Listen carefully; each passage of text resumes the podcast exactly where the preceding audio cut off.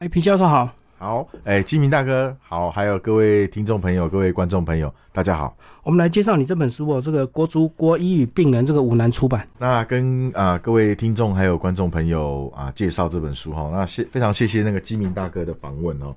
那这本书叫《国足国医与病人》哈，那么啊它有一个副标题哈，叫《近代中国的医疗和身体》哈。那这本书其实是二零一六年第一次出版哦。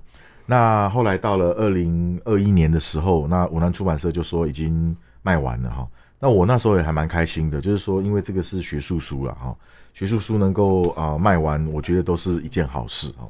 那所以说他们要再版哈，那我就说做一个一模一样的再版没什么意思，那就叫个修订版哈。那我们除了里面的啊错字我们重新校哈，那我加了一篇序文以外，我们整个封面哈书封也都换过了，跟原来的也不一样哈。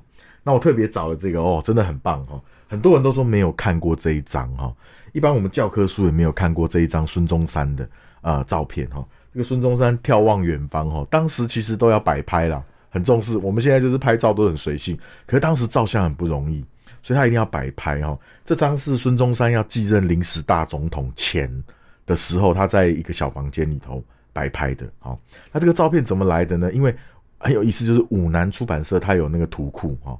他就叫我去图库里头挑，结果发现，因为他那个图库是外国的，好，就竟然有这张照片。我我我我是一般是没有看到这张照片，所以我就特别挑了这一张来当封面哦。所以呃非常有意思，刚好里面书里面也有讲到孙中山哈。好，那这本书是这样，它里面主要分了呃总共有六章哦，六章，那有序论跟结论哈，序论跟结论。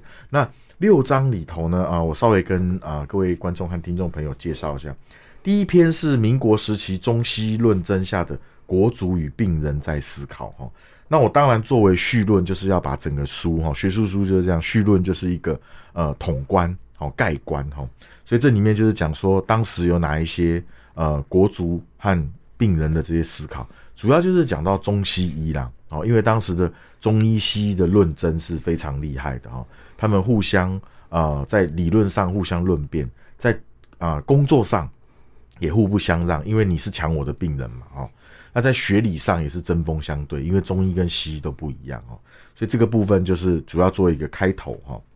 那第二第二篇呢，主要是讲到这个胡适啊，胡适的医学观。我想胡适大概每个人都知道哈，他当过这个中央研究院院长啊，呃，每次都我都会讲说，呃，现在要出一个人文的啊，人文的中央研究院院长。还真不容易哈，但是当时胡适哦可以当中央研究院院长，就知道多不容易哈。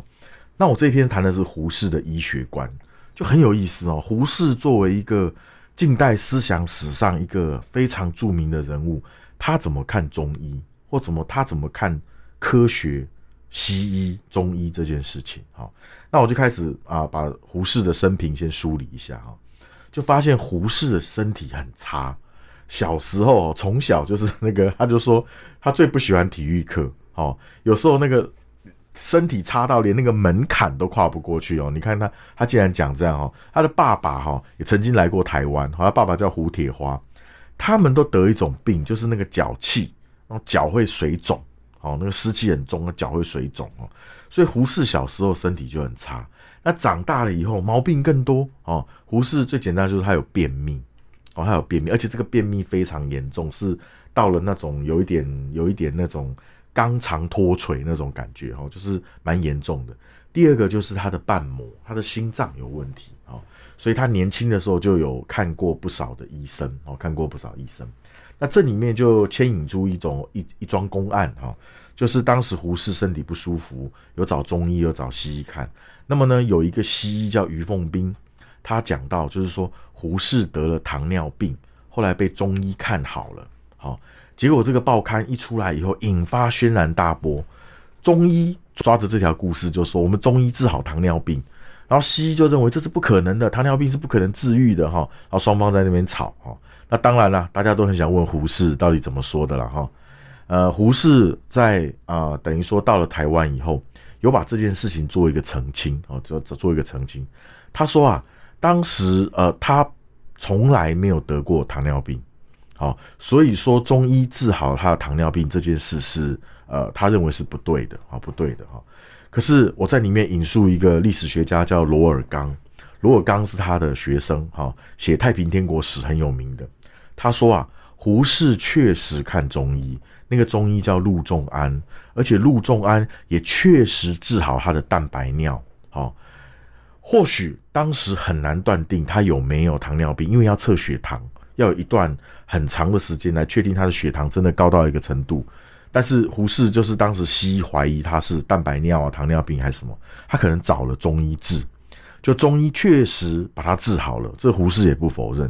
但是胡适却啊，他认为胡适说谎啊，说了一个善意的谎言。什么善意的谎言呢？就是胡适他希望国家科学能够发展，他认为西医才是科学，而中医当时还呃离科学有一段距离，好，离科学有一段距离。所以胡适有一点就是为了呃，可能为了国家的发展、科学的发展，所以他撒了一个小谎，不愿意说真话啊，不愿意说真话。那我在这本书里头，在这一章特别有讲到，胡适其实自己私底下都会去找中医，他也看中医，而且大家知道现在呃中央研究院近代史研究所旁边有一个胡适纪念馆，胡适的藏书里头有《黄帝内经》，就是中医的经典哦，所以胡适可能也会看一些中医的书。但是不知道他看中医的书，可能是作为一个知识的探求。好，那但是不管怎么样，至少可以肯定，胡适不是激烈的反中医派。好，在近代中国有非常反中医的人，包括鲁迅。好，等一下也会讲到，包括这一个啊，这个钱玄同。好，包括这个傅斯年。好，啊，都是很反中医的。但是胡适始终保持一个。呃，平和的、比较中庸的角度，他认为中医是不科学，但是中医值得用科学的方式来研究，把它科学化。哦，所以在这一点上面，胡适大概对呃科学和国家的发展，哈，中医是可以在里面的。哦，中医是可以在里面的。那第二章呢，就讲到孙中山之死与中西医论争。哦，这章也非常有意思，就是大家都知道孙中山是得，我们以前都讲孙中山得国病。什么是国病呢？因为我们台湾，我们台湾人其实非常多的人得肝炎哈，所以后来才会有这个肝炎疫苗啊，全民普普遍种。现在小孩子出生没多久，他其实就要注射鼻肝疫苗哈。那像我就没注射过哦，前几天才去打哈。为什么前几天去打？因为我那个时代还没有全民注射啊鼻肝疫苗哈。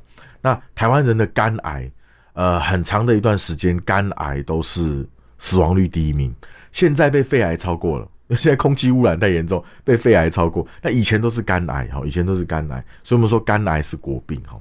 那这个故事是这样：孙中山在这个呃民国十三年的时候哈，他就是到了中国的北方哈。他当时因为中国当时是处于分裂状态哦，北方是军阀割据，南方是啊一些也是军阀割据，但是孙中山在广东，他有一个啊像一个临时政府这样子哈。那后来他想去跟北方的啊一些领袖，像段祺瑞谈这个统一，好，当时国家统一的问题。可是到了这个北方以后，他就突然就呃胸口痛啊，发烧什么的，然后就住进协和医院哦。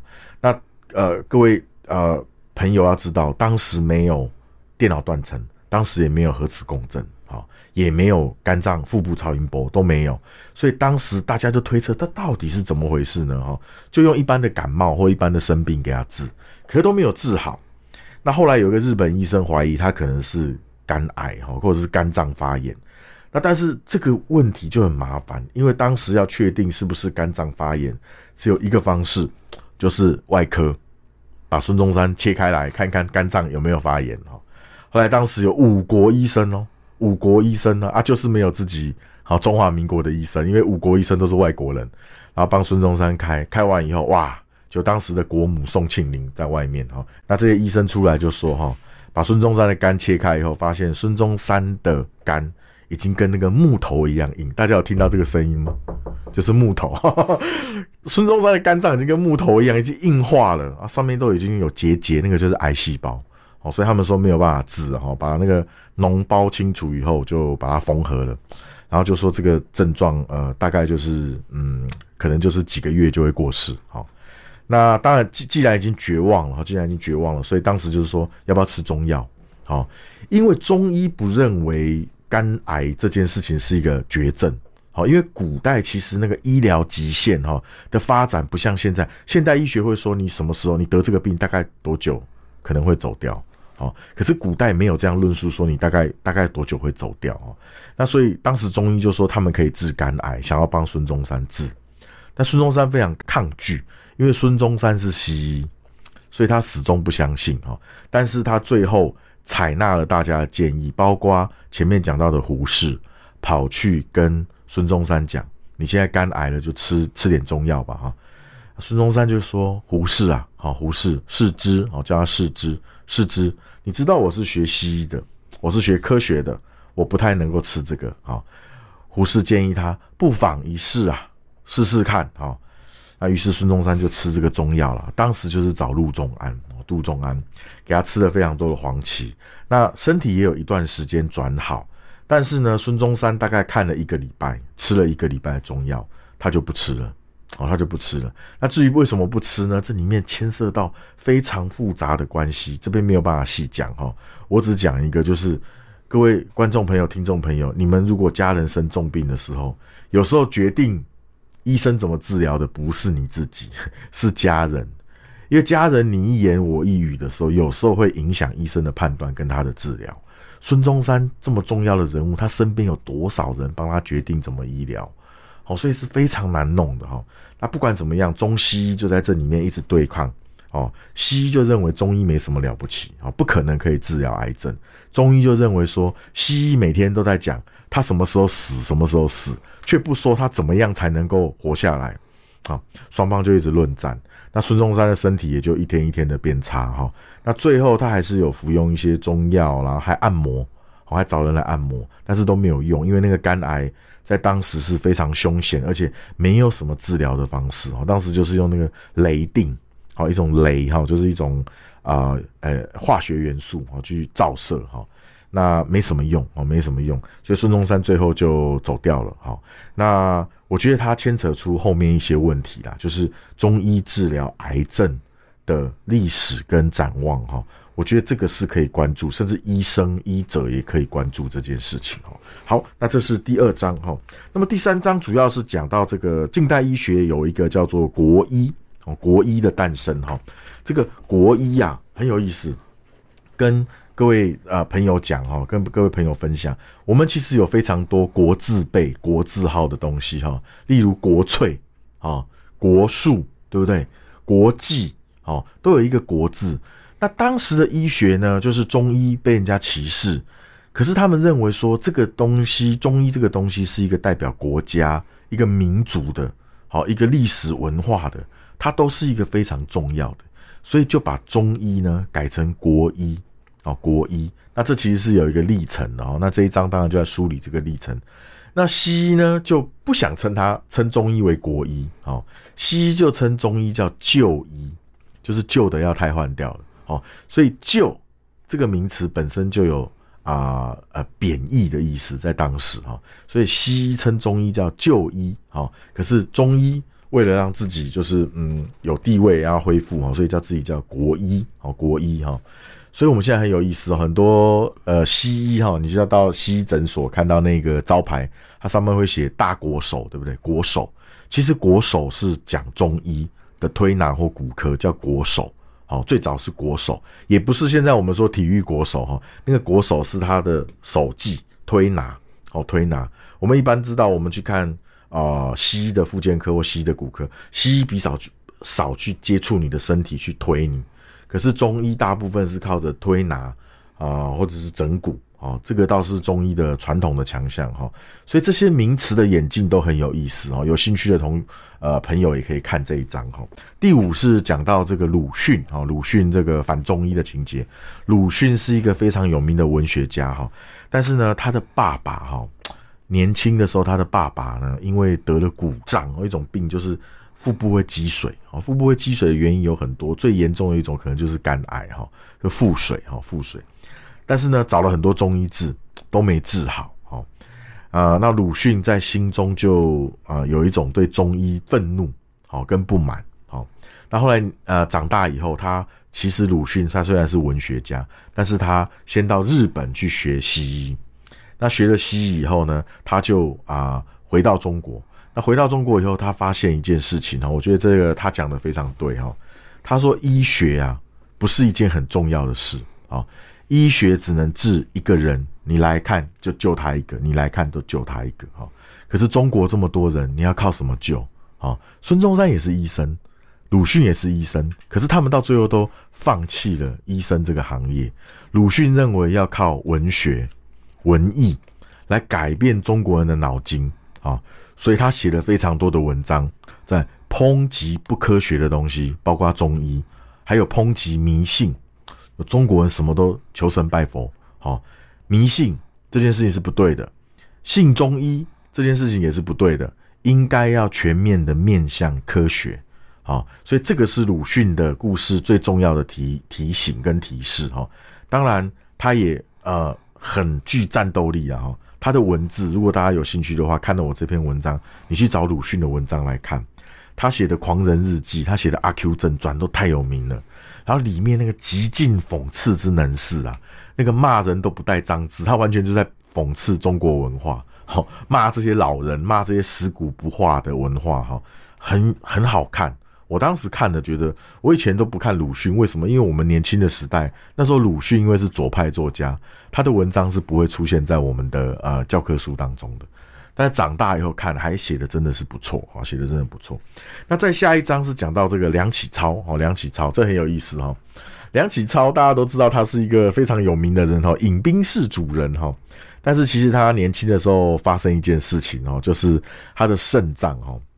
这故事是这样，这个公案是这样，他的肾脏哈，他的右肾呐，出现了一个黑点。哦，当时照 X 光的时候，呃，梁启超会血尿哦。那 X 光照了以后，他发现他的那个肾脏有一个黑点。那梁启超的妈妈是得癌症过世的，所以梁启超很怕那个黑点是癌症哈。可是，在梁启超那个年代，你要确定是不是癌症，就跟刚刚孙中山讲的，你一定要开刀哦，一定要开刀。所以梁启超在想到底要不要开刀。那当时的医生就跟他讲，可以开的，直接把肾脏拿掉就好了，因为你肾脏有两颗，你把坏掉的肾脏拿掉也没关系哈。那梁启超因为害怕，所以讲说，那我就来割吧哈。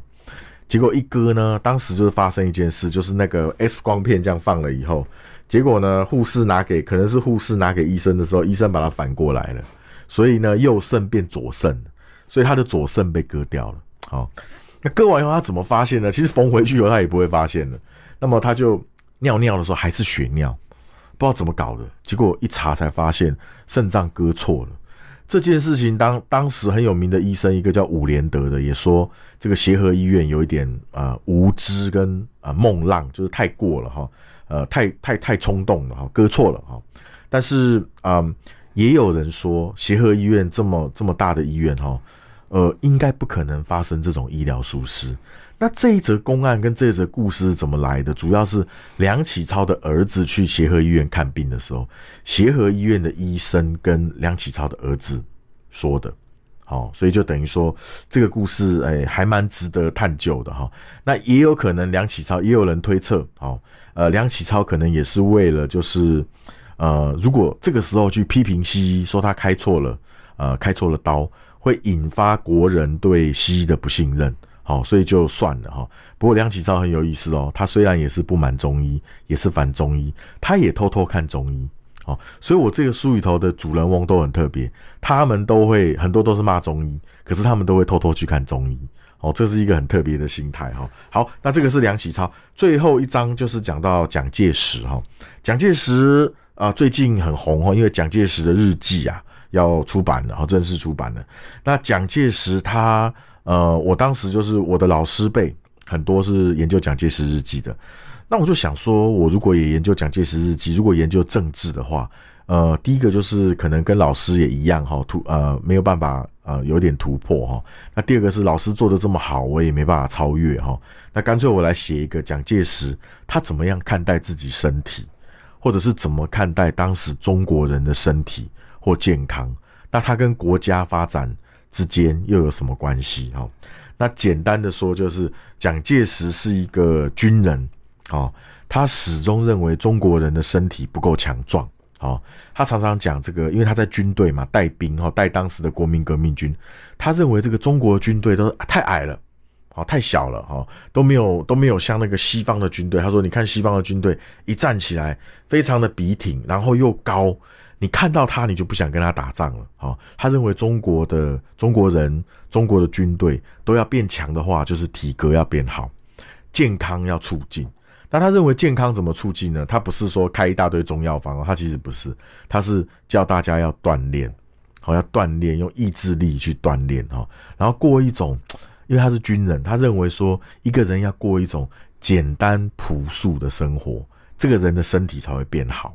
好，他过一个奢华的生活，每天喝酒，晚上不睡觉，这样子的人就会很萎靡，身体很不好。他认为中国人绝对不能变成这样的人哦，所以它里面有非常多他对医疗的看法。当然，我里面也有讲到蒋介石对自己的疾病的看法，例如他西安事变的时候曾经摔伤那个腰部。我在书里面有那个照片哦，很有意思。我是直接从那个档案中抠出来的。就当时有一个医生弄了很多那种复健的照片给蒋介石看，好，那蒋介石就呃，我我不知道他有没有施行了哈，但也有人推荐中医。给蒋介石试试看哦，那在档案中也看不出他到底有没有这个用这些中医，他只有拿一个药哦，叫人家化验，这个药很有名，叫做云南白药，他要云南白药给人家化验，说这个到底有什么成分？当时化验也化验不出来，只是说云南白药没有危险性啊。哦，那最后一件事就是蒋介石是非常能够接受现代化科技的，据说他打针的时候呢，从来不挨。也不会说痛，他只是说这个这个有没有效，这个是呃怎么治疗的？那你跟他讲，他觉得嗯这个是科学性，他就他就接受哦，所以是非常有意思的。最后讲一个故事给大家听，非常好笑，就是蒋介石摔伤腰以后，当时有一个人从美国学复健医学回来，他带了很多仪器帮蒋介石治疗，其中有一种就叫你们都知道叫，可能现在是叫做电疗，就是放到就是贴一个贴片。然后一开以后就会有点电这样子，当时那个呃南京中央医院的院长就说，这个拿这个电疗去去电电蒋介石会不会 会不会出问题啊？哈，他自己先电，他自己先电，电完以后他说哎，蛮舒服的哈，就是给蒋介石用。啊蒋介石很能接受，他觉得这个有用，可以啊，那你就来电啊，没关系啊，无所谓的哈。结果呢，他们都战战兢兢的哈，因为蒋介石呃脾气很大，而且他是军人嘛哈，大家都战战兢兢的。结果呢，把这个片子垫上去以后，要开电的时候，蒋介石突然讲了一句话，他说：“怎么这么破啊？怎么这么破哈？”然后那个医生一愣，就说：“呃，哎。”呃，报告蒋介石哈，报告报告元首，这个这个机器啊，是我从美国拿回来的，一点都不破，它是最新潮的、最新型的仪器。